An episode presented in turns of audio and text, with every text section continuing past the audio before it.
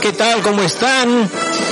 Bienvenidos, bienvenidos hoy a través de Radio Congreso Perú a su programa Al Día con el Congreso. Este programa salía habitualmente de lunes a viernes en Radio Nacional, lamentablemente por una decisión unilateral de los directivos de la radio.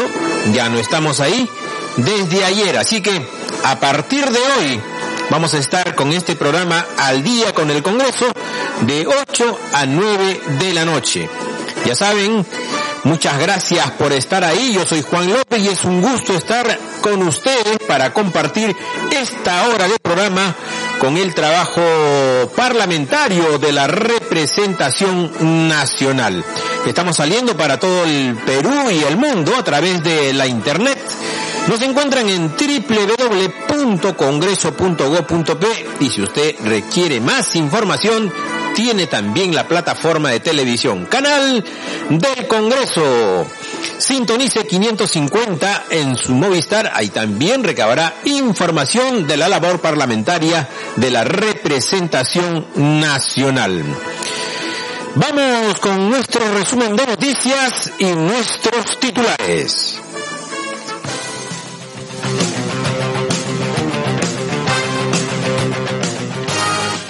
La Comisión Permanente sí puede presentar ante el Tribunal Constitucional una demanda para pedir que defina si los actos del presidente Martín Vizcarra como cerrar el Congreso se ajusta a la Constitución o no.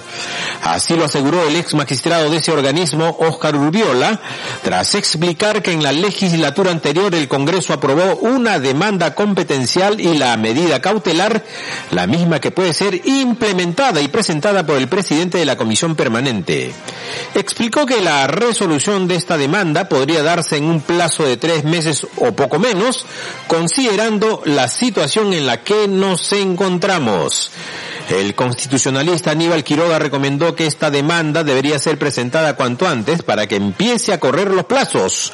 Asimismo dijo que el Tribunal Constitucional no debe ser distraído con la inclusión del nuevo magistrado Gonzalo Ortiz de Ceballos a fin de que defina la demanda con celeridad. El abogado Gonzalo Ortiz de Ceballos Olechea, flamante integrante del Tribunal Constitucional, solicitó hoy su incorporación al máximo intérprete de la Carta Magna, luego de que alcanzara los 87 votos requeridos en el Pleno del Parlamento. En un documento ingresado a mesa de partes del Tribunal Constitucional, Ortiz de Ceballos requiere a Ernesto Blume, presidente del mencionado organismo, que se sirva a fijar fecha y hora para que proceda a tomar el juramento de ley como nuevo magistrado de este alto tribunal. El segundo vicepresidente del Congreso, Salvador Eresi, dijo que el doctor Gonzalo Ortiz de Ceballo está expedito para ser miembro del tribunal y negó que esté pendiente algún trámite para que ello suceda. Indicó que si existe algún recurso en contra de la elección, esos fueron presentados de manera extemporánea luego de ser aprobada el acta de elección. La vicepresidenta del Congreso, Karina Beteta, criticó que Canal 7 y Radio Nacional, medios del Estado, hayan disuelto unilateralmente los convenios que tenía con el Congreso para emitir información sobre las actividades que realizan los parlamentarios. Bien amigos, ahora vamos al resumen de nuestras informaciones. Un abrazo fraterno para todos aquellos que están en estos momentos escuchando Radio Congreso Perú con toda la información del trabajo parlamentario de la representación nacional a través de su programa Al día con el Congreso que desde hoy va de 8 a 9 de la noche a través de Radio Congreso Perú. Vamos al desarrollo de nuestras noticias. La Comisión Permanente sí puede presentar ante el Tribunal Constitucional una demanda para pedir que defina si los actos del presidente Martín Vizcarra como cierre del Congreso se ajusta a la Constitución o no. Así lo aseguró el ex magistrado de este organismo, Oscar Urbiola, tras explicar que en la legislatura anterior el Congreso aprobó una demanda competencial y la medida cautelar, la misma que puede ser implementada y presentada por el presidente de la Comisión Permanente.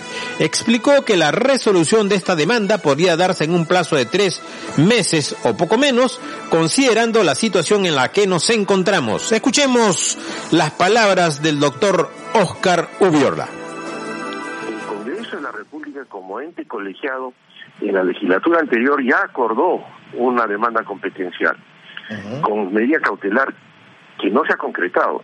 Y yo considero que siendo la comisión permanente parte de ese Congreso que queda, lamentablemente por la decisión de la disolución, que también es cuestionada, eh, tiene, me parece, toda la legitimidad para cumplir ese acuerdo del Pleno, implementarlo, hacerlo realidad y eh, presentar la demanda.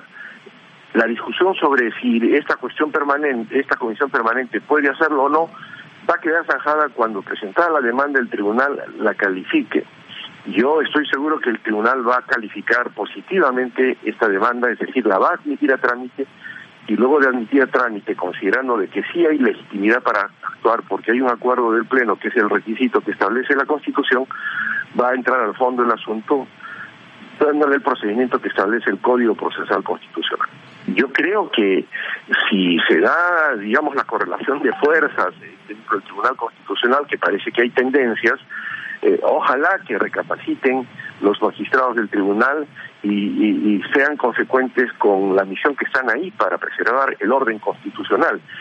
Si se observa el procedimiento y tratando de acelerar y cumplir mm, los plazos procesales que establece el Código Procesal Constitucional, eh, la demanda tiene que ser calificada para admitirla o no. Podría ser de que falten algunos requisitos formales, se les da un plazo para completar los requisitos de admisibilidad y cumplidos estos se admite la demanda y una vez admitida se corre traslado a la parte demandada que sería el Ejecutivo por el plazo de 30 días hábiles. Ahí ya tiene usted más o menos en términos de días calendario, eh, tenía, tendríamos prácticamente dos meses entre la calificación y la contestación de la demanda.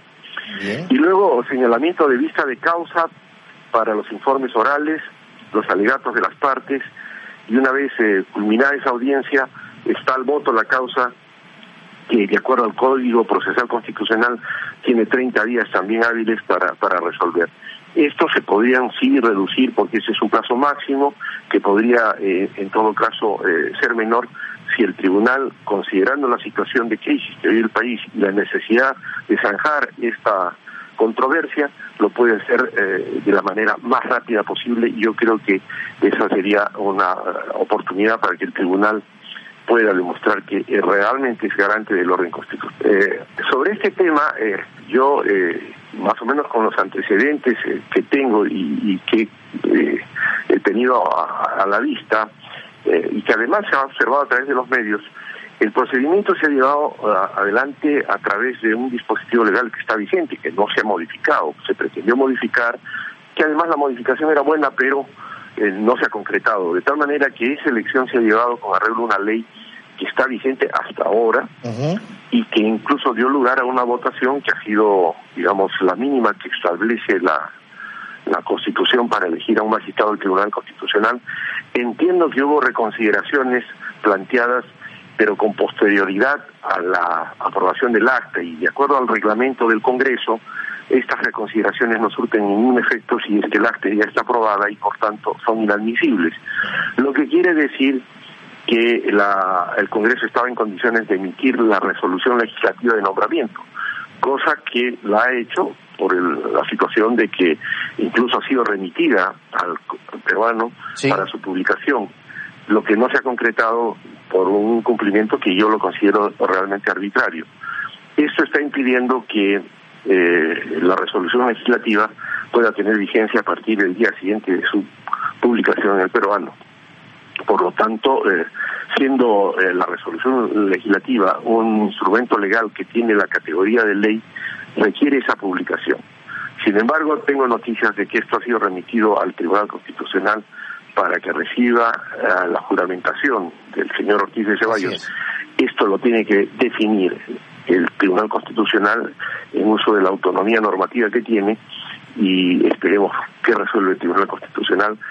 No obstante, eh, de repente se cumple con la publicación en el Diario Oficial del Peruano, con lo cual estaría superar este inconveniente, teniendo en consideración que es un nombramiento con el cual podría estar de acuerdo o no muchos congresistas y, la opinión pública y los medios, pero entiendo que desde un punto de vista estrictamente legal se ha hecho eh, de acuerdo al ordenamiento legal vigente en ese entonces.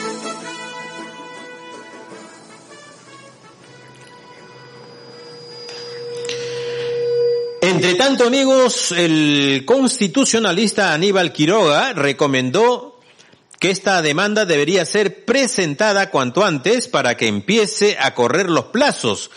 Asimismo, dijo que el Tribunal Constitucional no debe ser distraído con la inclusión del nuevo magistrado Gonzalo Ortiz Ceballos a fin de que defina la demanda con celeridad. Vamos a escuchar lo que nos dijo el constitucionalista Aníbal Quiroga. Está ahí presentada en cuanto eso, no, eso no ha ocurrido todavía. Por lo tanto, mientras no ocurra, el tribunal no demora nada, ¿no? Y por otro lado, eh, la elección del nuevo magistrado está en discusión. Yo creería que ese tema hay que dejarlo guardado para el Pleno y dejar tranquilo al actual tribunal que resuelva lo que tenga que resolver hasta que el Pleno del tribunal se reinstale. Me parece inconveniente que en las actuales circunstancias se quiera forzar o se quiera insistir en hacer integrar a un nuevo magistrado cuando en el propio tribunal no hay seguridad de que eso vaya a ser admitido y por otro lado la designación está siendo cuestionada. Entonces, yo dividiría las cosas, dejaría la designación de los magistrados para cuando haya un pleno el tribunal propiamente instalado y eh, vería que el tribunal actual resuelva por lo que tiene que resolver. De momento no hay ninguna demanda competencial interpuesta.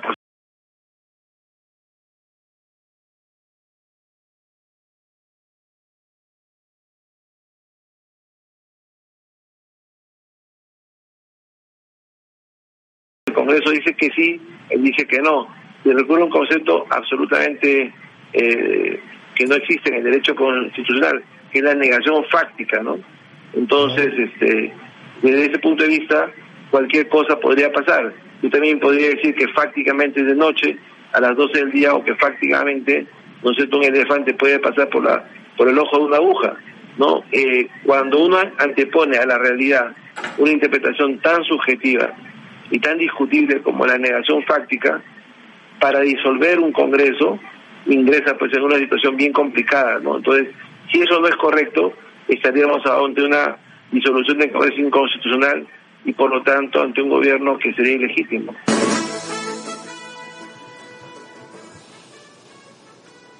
Amigos, ustedes están en sintonía de su programa Al día con el Congreso información de la labor parlamentaria de la representación nacional. A su turno, el exministro de Justicia, Víctor García Toma, considera que la acción presidencial de cerrar el Congreso contraviene flagrantemente la Constitución y podría ser pasible de un proceso que lo puede llevar a su destitución. Además, dijo que el presidente Vizcarra ha cerrado el Congreso cometiendo vicios jurídicos como la inexistencia de un decreto de disolución que haya sido debatido y aprobado por el Consejo de Ministros. El constitucionalista aseguró que el Código Procesal Constitucional habilita al presidente de la Comisión Permanente a plantear una contienda de competencia ante el Tribunal Constitucional para que defina si el cierre del Congreso es constitucional o no. Finalmente, el doctor García Toma dijo que el Tribunal Constitucional deberá convocar a una sesión de su pleno para determinar ¿Cuál de los magistrados debe dejar su sillón para que la ocupe el electo nuevo miembro de este organismo, Gonzalo Ortiz de Ceballos Olechea?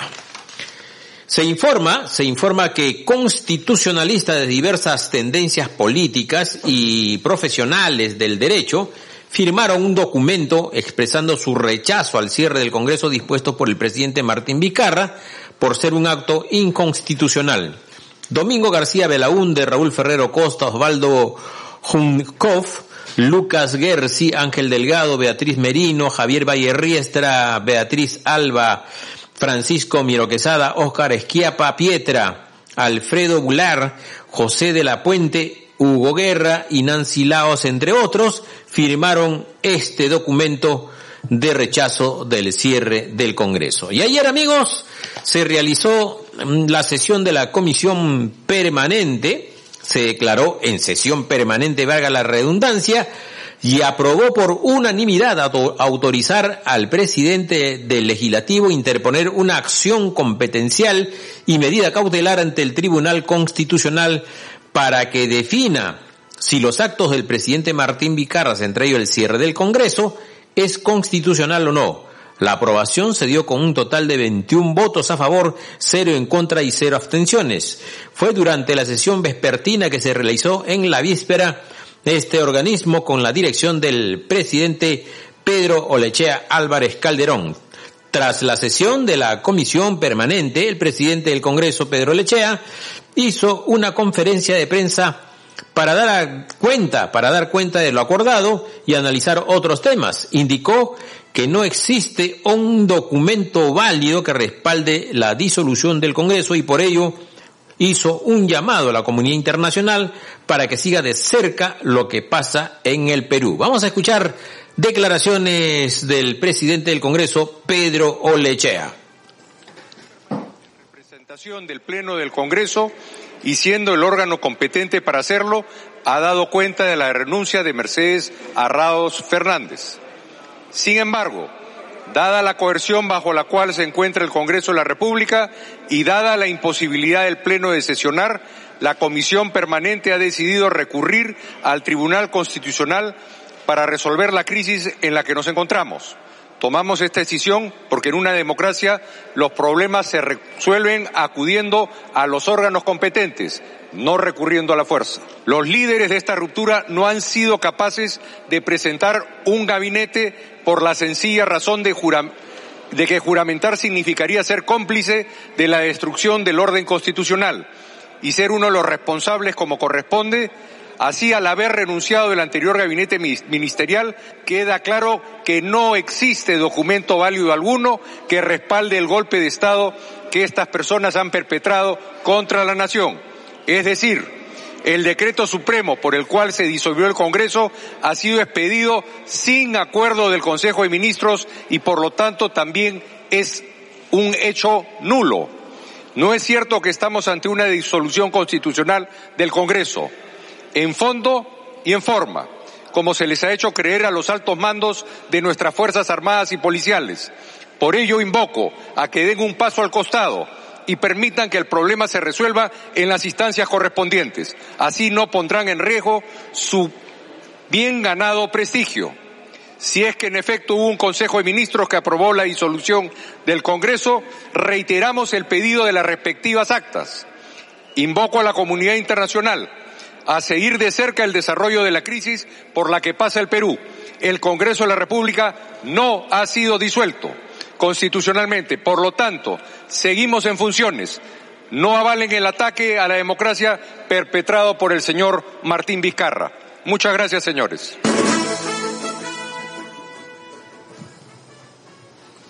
Con una serie de vicios jurídicos, entonces se ha cerrado el Parlamento Nacional, es lo que está diciendo el presidente del Congreso, Pedro Lechea, y por ello ha hecho pues un llamado a la comunidad internacional para que sigan de cerca lo que está ocurriendo, lo que está ocurriendo en el Perú. Seguramente en las próximas horas se va a presentar esta, esta moción de competencia ante el Tribunal Constitucional para que defina, para que defina si los actos eh, hechos por el presidente de la República, entre ellos el cierre del Congreso, son ajustados a la Constitución o no. Vamos a esperar, vamos a esperar qué es lo que pasa. Sigamos con más información aquí en Al Día con el Congreso, su programa con información de la labor parlamentaria de la representación nacional. Ya saben, estamos saliendo para el Perú y el mundo a través de la internet. Nos encuentran en www.congreso.go.p y si usted quiere recabar más información, también tiene la plataforma de la televisión, Televisión del Congreso. Ah, sintonice 550 en Movistar, ahí también recabará información, profusa información de la labor parlamentaria. Sigamos con más información.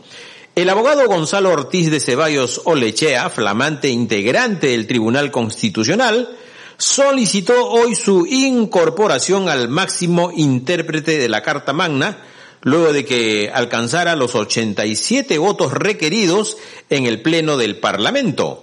En un comunicado ingresado a mesa de partes del Tribunal Constitucional, Ortiz de Ceballos requiere a Ernesto Blume, presidente del mencionado organismo, que se sirva fijar fecha y hora para que proceda a tomarle el juramento de ley como nuevo magistrado de ese alto tribunal. Recordemos que el titular del Congreso, Pedro Lechea, también envió un oficio a Blume en donde se le da cuenta de la selección de Ortiz de Ceballos. El pasado lunes 30 de septiembre, el Pleno eligió al abogado como nuevo tribuno, con 87 votos a favor, 13 en contra y 3 abstenciones. Entonces se está esperando la incorporación al Tribunal Constitucional del doctor eh, Ortiz de Ceballos, Ortiz de Ceballos, y bueno, frente a esta situación ha opinado el constitucionalista Aníbal Quiroga, ha dicho que por favor no distraigan al Tribunal Constitucional con este tema de la incorporación del doctor Ortiz de Ceballos, eso hay que dejarlo para después, para que el Tribunal Constitucional se aboque, se aboque y actúe con celeridad sobre esta demanda que van a presentar competencial para definir si lo que hizo el presidente, el cierre del Congreso, es constitucional o no. Sigamos con más información aquí en su programa Al día con el Congreso que desde hoy salimos a través de Radio Congreso Perú de 8 a 9 de la noche. Los vicepresidentes del Congreso Salvador Eresi y Karina Beteta se pronuncian en torno a la coyuntura actual. El segundo vicepresidente del Parlamento, Salvador Eresi, dijo que el doctor Gonzalo Ortiz de Ceballos está expedito para ser miembro del tribunal y negó que esté pendiente algún trámite para que ello suceda. Por su parte, la primera vicepresidente legislativo Karina Beteta lamentó que el Congreso ya no puede emitir sus programas tanto en Canal 7 y Radio Nacional por decisión unilateral de las autoridades de ambos medios del Estado. Escuchemos un informe al respecto preparado por nuestro reportero Luis Maguiña. El vicepresidente del Congreso de la República, Salvador Eresi, descartó enfáticamente que esté pendiente dar trámite a algunas reconsideraciones planteadas luego de la votación que eligió Gonzalo Ortiz de Ceballos como nuevo magistrado del Tribunal Constitucional. Eresi Chicoma aclaró que esos recursos fueron presentados luego de ser aprobada el acta de elección, es decir, de manera extemporánea. En esa línea insistió una vez más que el Tribunal Constitucional debe recibir a Ortiz de Ceballos como miembro de la mencionada institución. Yo veo aquí una eh, conducta un poco extraña de algunos magistrados, como el magistrado Ramos y el magistrado Espinosa Saldaña, porque en primer lugar la reconsideración se presenta antes de que se cierre la, de acuerdo al reglamento se deben, las reconsideraciones se deben presentar antes de que se apruebe el acta, y ya el acta había sido aprobada, entonces eh, las reconsideraciones presentadas se han hecho con posterioridad a la aprobación del acta de la elección, por lo tanto no es verdad que hay algo pendiente, no es verdad que hay algo que resolver, no es verdad que eh, todavía este Congreso de la República, el próximo Congreso tendrá que ver la reconsideración porque la reconsideración fue presentada de manera extemporánea. Por lo tanto, el magistrado Ortiz de Ceballos tiene que ser recibido por el, el Tribunal Constitucional. En otro momento, el parlamentario advirtió una resistencia indebida y un adelanto de opinión de algunos magistrados del Tribunal Constitucional respecto a la demanda competencial presentada por el Congreso, señalando que la Comisión Permanente no es un órgano competente. Y advertimos una resistencia indebida y además un adelanto de opinión del magistrado Ramos el día de hoy con respecto a la presentación de la demanda competencial eh, porque señala que la comisión permanente no es el órgano competente. Yo debo recordar que el, en pleno de, julio del año de este año, el pleno autorizó, facultó al presidente del Congreso de la República para presentar una demanda competencial. Lo que hemos hecho como comisión permanente el día de ayer es también eh, eh, respaldar eh, y formalizar esta aprobación que se dio en el pleno del Congreso. Eresi cuestionó que algunos de los miembros Tribunal Constitucional, a quienes se les venció su periodo de mandato, tendría un comportamiento político. En ese contexto, advirtió que el Congreso podría pedir la inhibición de varios tribunos por adelantar opinión. Hay magistrados que están eh, del Tribunal Constitucional que están teniendo un comportamiento político y que están saliendo a adelantar opinión sobre un tema muy serio que los descalifica y por lo tanto lo más probable es que eh, el, el, Congreso al momento de hacer defender su, su derecho pida la inhibición de, congresistas, de magistrados del Tribunal Constitucional, de magistrados del Tribunal Constitucional que vienen adelantando opinión. Me refiero a la doctora Ledesma, que ha señalado que tiene una militancia activa en contra del Fujimorismo, que es parte del Congreso de la República. Segundo, del magistrado eh, Ramos, que el día de hoy ha señalado que la demanda competencial no, no procede adelantando opinión, y del propio Espinosa Saldaña, que también está estableciendo una serie de reparos públicamente adelantando opinión. El también parlamentario de la bancada Contigo sostuvo que hay posiciones divididas respecto a la disolución del Parlamento y será el Tribunal Constitucional quien dirima al respecto.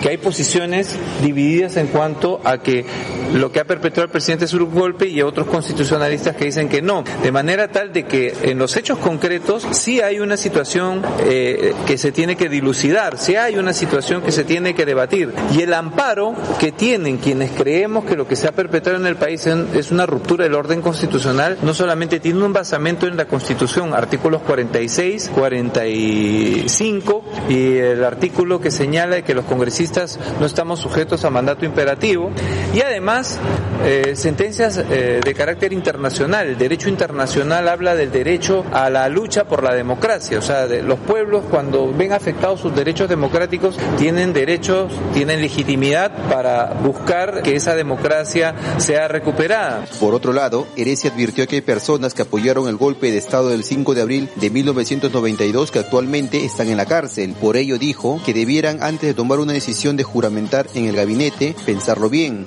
Mire, eh, en la actualidad hay militares que están en la cárcel, hay militares que tienen procesos penales hasta ahora pendientes desde el golpe de 1992. Yo creo que lo, las personas que consideran que se ha, se ha este, producido una ruptura del orden constitucional, un golpe de Estado, debieran antes de tomar una decisión de juramentar en este gabinete pensarlo bien. No estoy de modo alguno expresando una amenaza. Para la primera vicepresidenta Karina Beteta, la juramentación del nuevo gabinete demuestra que el decreto del cierre del Congreso es ilegal y nulo, porque en ese momento no había un equipo ministerial para refrendarlo. Es una muestra más que cuando se emitió el decreto eh, por la cual eh, disuelve el Parlamento es ilegal y nulo, porque en ese momento no había un gabinete que lo ha refrendado, porque una disolución tiene que ser y todo acuerdo de, eh, en este caso, del gabinete tiene que ser con la firma de los ministros. Entonces es nulo todos los actos y no lo digo yo, lo dice la Constitución en su artículo 120.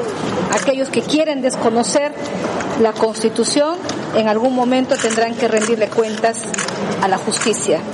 Artículo 120. Son nulos los actos del presidente de la República que carecen de refrendación ministerial. Beteta Rubín criticó que el canal del Estado haya disuelto unilateralmente el convenio que tenía con el Congreso para emitir información sobre las actividades que realizan los parlamentarios. El gobierno ha tomado, por ejemplo, eh, no solamente el canal del Estado, que válidamente el Congreso de la República tenía un convenio para que puedan pasar las actividades del Parlamento, en ese canal simplemente los han bloqueado. No puede de ninguna manera, eh, estando en un Estado de Derecho, considerarse que puede haber dos poderes del Estado cuando a un poder del Estado el, su propio premier lo ha desconocido. Luis Maguiña, Radio Congreso Perú. Bien amigos, continuamos con su programa Al día con el Congreso. Un abrazo fraterno para todos nuestros hermanos que nos escuchan en estos momentos. Al día con el Congreso, el programa con información de la labor parlamentaria de la representación nacional. Ya saben, estamos saliendo para el Perú y el mundo a través de la internet. Nos encuentran en www.congreso.go.p y si usted quiere recabar más información también tiene la plataforma de televisión. Televisión del Congreso. Sintonice 550 de Movistar. Ahí también encontrará profusa información del Congreso, del Congreso de la República.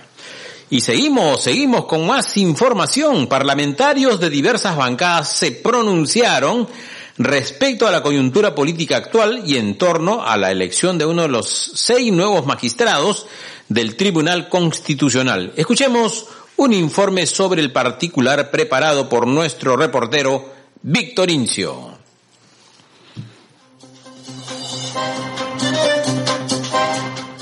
Parlamentarios de diversas bancadas se pronunciaron respecto a la coyuntura política y en torno a la elección de uno de los seis nuevos miembros del Tribunal Constitucional. El congresista Rolando Reatigui, integrante de la comisión permanente, consideró que se ha cumplido con todos los parámetros para la elección de Gonzalo Ortiz de Ceballos como magistrado de esta institución. En otro momento, opinó que debería realizarse un adelanto de elecciones. Yo creo que sí, debería asumirlo. No tiene por qué no asumirlo si él se ha elegido con todos los parámetros y con toda la ley que ahí manda y cumpliendo los reglamentos que, da el, Congreso, de la República. Bueno, yo me quedo con la frase, nos vamos todos. Yo creo que si nos vamos todos debe haber un adelanto de elecciones porque si no, mañana viene una asamblea constituyente, viene una perpetuación en el poder.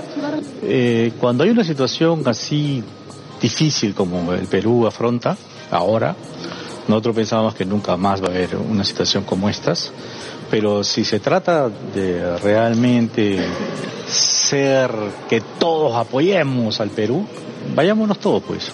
El segundo vicepresidente Salvador Eresi indicó que a la fecha solo sesionará la comisión permanente. Asimismo se refirió a la cuestión de confianza y el discurso presidencial. Estamos en una situación de sesión permanente. Tenemos que seguir dentro de lo que es nuestra lucha por la democracia y por supuesto eh, tenemos que reunirnos y analizar ya las acciones en concreto que se van a ir presentando en, el transcurso del el día de hoy y el día de mañana. Yo debo señalar además que, como lo he venido sosteniendo a través de mi cuenta Twitter y en algunos medios ya de comunicación, que además de la inconstitucionalidad de la eh, autodeclaración de, de negada la cuestión de confianza. También debemos nosotros señalar que el discurso presidencial que se realizó a las 4 y 30 de la tarde, en la que disuelve el Congreso de la República, es un acto ilegal y un acto de facto, por cuanto el gobierno en ese momento no había dictado el decreto de disolución que establece la Constitución. De su parte, el parlamentario Miguel Torres Morales comentó que si el Tribunal Constitucional le da la razón al Ejecutivo sobre la disolución del Congreso, se tendrá que recurrir a instancias internacionales. Eh, vamos por pasos. Ayer me preguntaron y me dijeron qué es lo que yo consideraba que debíamos eh, desarrollar y eh, precisé que eh, atento a, a, la comunicación que ha emitido la OEA, en donde claramente eh, reconoce que no existe eh, una claridad respecto a, quién o a quiénes son los que están eh, en condiciones de poder llevar eh, el timón, digamos, de, de, del país y que debía ser el Tribunal Constitucional el que dirima esta esta, este impasse que tenemos. Lo que señalé es que creía que lo más eh, conveniente era eh, ir al Tribunal Constitucional donde creo que es eh, la instancia inmediata que corresponde. Y alguien me preguntó por ahí y me dijo, ¿y qué pasa si es que el Tribunal Constitucional fallara a favor de, de, de Vizcarra? Yo, bueno, eh, como todo el mundo, eh, todos tenemos derecho a ir a, instancias internacionales. El legislador Mario Mantilla recordó que la salida constitucional para el proyecto de adelanto de elecciones era la renuncia del presidente y de los vicepresidentes de la plancha presidencial. Nosotros siempre estábamos exigiendo de que se le dé la salida constitucional para adelantar elecciones. Y la salida constitucional es justamente la renuncia del presidente y de los vicepresidentes y de esta manera el presidente del Congreso asumía y tenía que convocar inmediatamente elecciones. Ese es el camino constitucional para adelantar elecciones, no lo como quería el presidente de que quería permanecer eh, hasta el último día, bueno, hasta que asuma los nuevos cargos. ¿no? Informó Víctor Incio para Radio Congreso Perú.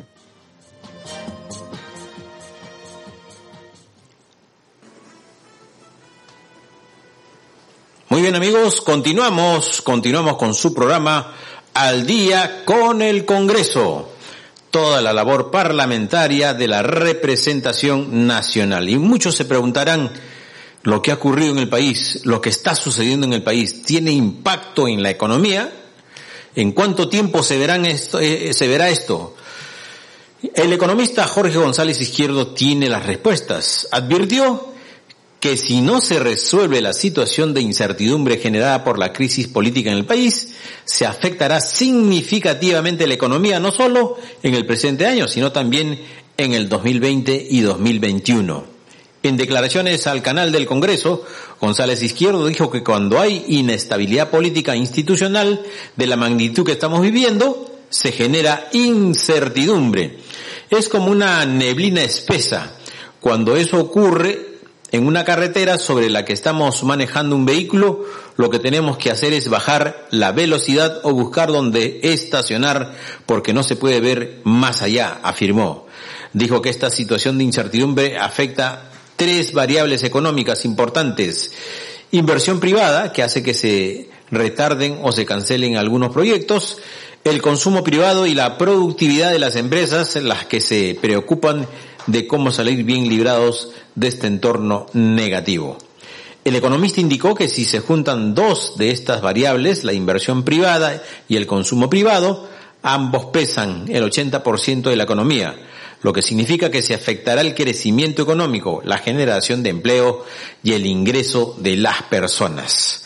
González Izquierdo advirtió que si la incertidumbre se disipa rápido, su efecto sobre la economía no será significativo, pero que si se extiende a más de seis meses, sus consecuencias negativas serán grandes y perjudiciales.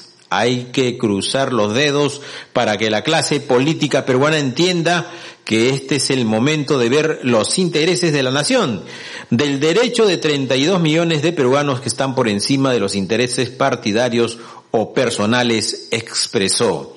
El analista económico refirió que el crecimiento de enero a julio de este año fue cerca del 2%, cuando el crecimiento potencial era de 4%.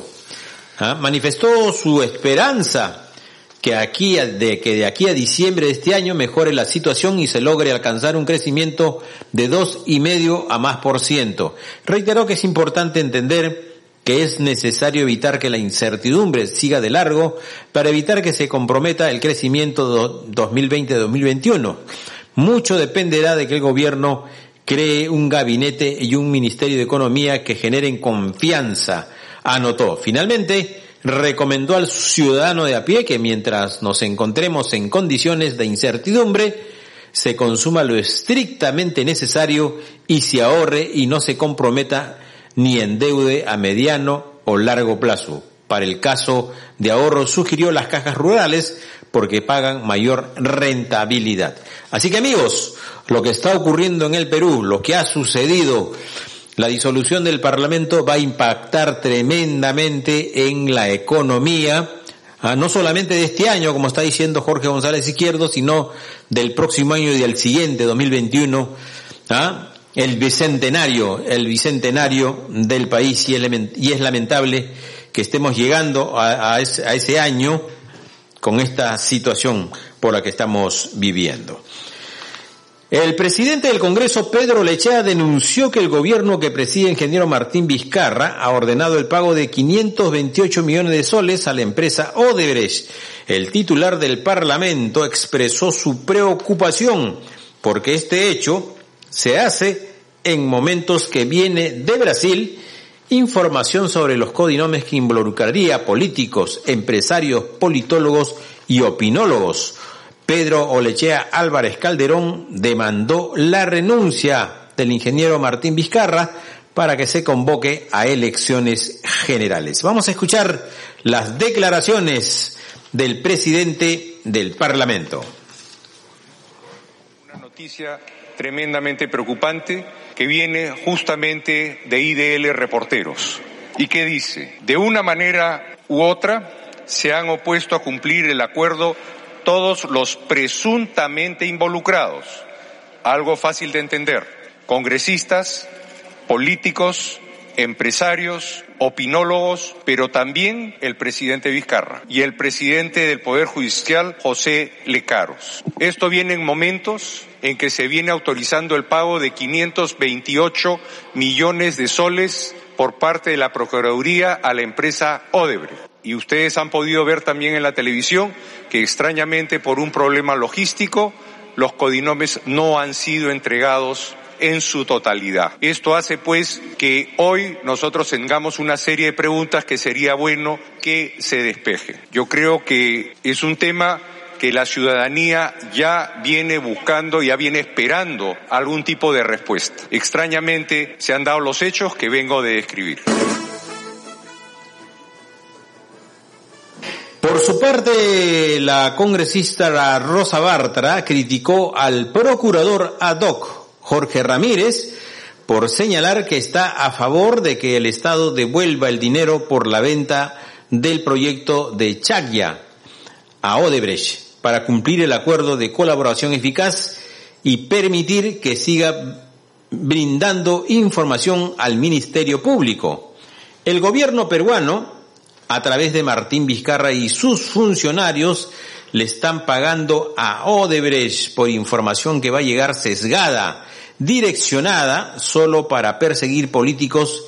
¿Qué hay de la gran corrupción de megaproyectos? ¿Qué hay de una gran investigación? Le están pagando a una empresa criminal solo para disolver al Congreso, señaló la parlamentaria Rosa Bartra. Vamos a escuchar, vamos a escuchar sus declaraciones que nos permitan dirigirnos al pueblo peruano es para expresar lo que el Congreso de la República siente en este momento frente a la devolución, al pago que se le, ha ordenado a la empresa Odebrecht de 524 millones.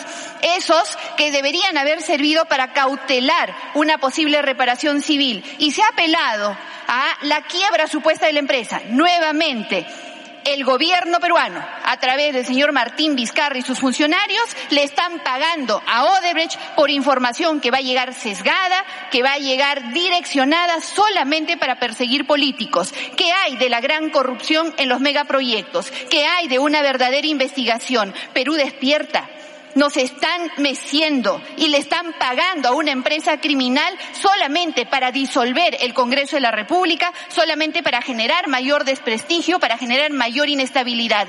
Que Odebrecht le siga robando a nuestra patria frente a la indiferencia de todos en un acontecimiento que ellos mismos han generado tiene que llevarnos a la reflexión.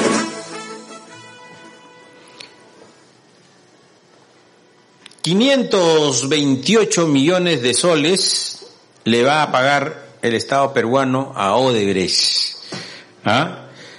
Eso obviamente en desmedro de las personas de a pie, en desmedro de la población. Se van a dejar de, de repente ese dinero se pudo utilizar para construir colegios, puentes, todo lo que realmente necesitamos. Y, que son cosas del día a día. Y de que la gente se queja. En el país tenemos anemia, tenemos eh, problemas en el sector salud, tenemos problemas en el transporte, tenemos problemas de seguridad, ya no podemos salir a la calle con nuestros hijos, con la familia, porque en cualquier esquina te están asaltando, te quitan un celular, te asesinan por un celular. Eso no puede ser posible. Lamentablemente, un grupo de venezolanos que ingresaron al país por la crisis política que viven ellos, se están portando mal, se están portando mal. Es solamente un grupo, tampoco podemos generalizar. Y están cometiendo delitos realmente espeluznantes. Así que vamos a ver, vamos a ver. Ojalá que todo se solucione, que las autoridades piensen primero en el Perú. Amigos, continuamos.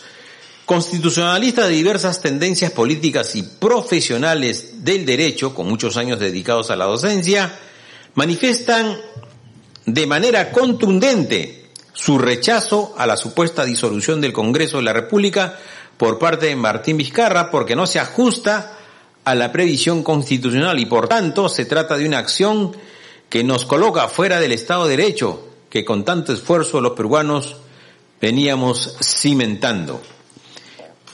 Ellos afirman que la disolución del Congreso contemplada por la Constitución para casos extremos y muy puntuales ha sido forzada sobre la base de una negación de confianza no ocurrida y que no guardaba relación con ninguno de los asuntos de la gestión del Ejecutivo pueda demandar. Constitucionalmente exponen la negación de confianza no se llega por vía interpretativa, como ha sido sustentado por el señor Martín Vizcarra, sino que necesita una manifestación expresa, denegatoria por parte del Congreso de la República. Apoyan sus argumentos en la propia versión del señor Vicente Ceballos, la decisión de disolver el Congreso, anunciada por el señor Vizcarra, es un mensaje a la nación. No había generado consenso en el Consejo de Ministros, presidido por el señor Salvador del Solar, cuyos integrantes, además, formularon su renuncia al cargo. En ese sentido, advierten que ha quedado claro que Martín Vizcarra no contaba con el voto aprobatorio del Consejo de Ministros, que sustente su decisión. Por ello, la emisión del Decreto Supremo número 165-2019 PCM, solo firmada por Martín Vizcarra y Vicente Ceballos, quien horas después juró como presidente del Consejo de Ministros, no convalida la infracción señalada. Firman el documento Domingo García Belaunde, Raúl Ferrero Costa, Osvaldo Hunskoff, Lucas Gersi, Ángel Delgado, Beatriz Merino, Javier Valle Riestra, Beatriz Albajar, Francisco Miro Quesada, Óscar Esquiapa Piedra, Alfredo Gular, José de la Puente, Hugo Guerra y Nancy Laos, entre otros. Así que amigos, hay un grupo de constitucionalistas que aparentemente la mayoría de los constitucionalistas en el país no están de acuerdo y dicen que no, es constitucional el cierre del Congreso. Ojalá que la situación se mejore. Seguramente en las próximas horas se va a interponer esta demanda de competencia ante el Tribunal Constitucional para definir esta situación, para definir si el cierre del Congreso es constitucional o no. La mayoría de los constitucionalistas están diciendo, están diciendo que no es constitucional. Además, la comisión permanente sí puede presentar esta acción, esta demanda, porque en la legislatura anterior el Congreso ya había aprobado una demanda competencial y su, y su y, por ello, la comisión permanente que preside Pedro Lechea puede hacer los arreglos pertinentes y presentar este, esta demanda en las próximas horas y para que continúe ese proceso. Se ha señalado que esto puede durar entre dos meses y medio, un poquito más, dependiendo y tomando en cuenta, tomando en cuenta la situación por la que atravesamos. Esa es la situación, amigos de lo que estamos, de lo que, de lo que está ocurriendo en el país.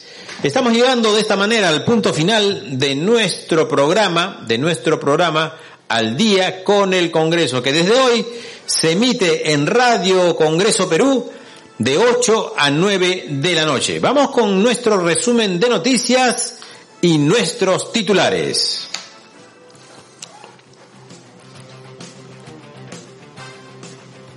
La comisión permanente sí puede presentar ante el Tribunal Constitucional una demanda para pedir que defina si los actos del presidente Martín Vizcarra como cerrar el Congreso se ajusta a la Constitución o no. Así lo aseguró el ex magistrado de este organismo, Oscar Urbiola, tras explicar que en la legislatura anterior el Congreso aprobó una demanda competencial y la medida cautelar, la misma que puede ser implementada y presentada por el presidente de la comisión permanente. Explicó que la resolución de esta demanda podría darse en un plazo de tres meses o un poco menos, considerando la situación en la que nos encontramos. El constitucionalista Aníbal Quiroga recomendó que esta demanda debería ser presentada cuanto antes para que empiece a correr los plazos. Asimismo dijo que el Tribunal Constitucional no debe ser distraído con la inclusión del nuevo magistrado Gonzalo Ortiz de Ceballos a fin de que defina la demanda con celeridad. El abogado Gonzalo Ortiz de Ceballos Olechea, flamante integrante del Tribunal Constitucional, solicitó hoy su incorporación al máximo intérprete de la Carta Magna, luego de que alcanzara los 87 votos requeridos en el Pleno del Parlamento. En un comunicado ingresado a mesa de partes del Tribunal, Ortiz de Ceballos requiere a Ernesto Blume, presidente del mencionado organismo, que se sirva a fijar fecha y hora para que proceda a tomar el juramento de ley como nuevo magistrado de ese alto tribunal. El segundo vicepresidente del Congreso, Salvador Eresi, dijo que el doctor Gonzalo Ortiz de Ceballos está expedito para ser miembro del tribunal y negó que esté pendiente algún trámite para que ello ocurra. Indicó que si existe algún recurso en contra de la elección, esos fueron presentados de manera extemporánea luego de ser aprobada el acta de elección. La vicepresidenta del Congreso, Karina Beteta, criticó que Canal 7 y Radio Nacional, medios del Estado, hayan disuelto unilateralmente los convenios que tenían con el Congreso para emitir información sobre las actividades que, realizan los parlamentarios. Bien amigos, de esta manera estamos llegando al final de nuestro programa Al día con el Congreso. Un abrazo fraterno para todos nuestros hermanos que nos escucharon Estuvo con ustedes Juan López y en los controles Víctor Incio. Con nosotros será hasta mañana. Hasta luego amigos.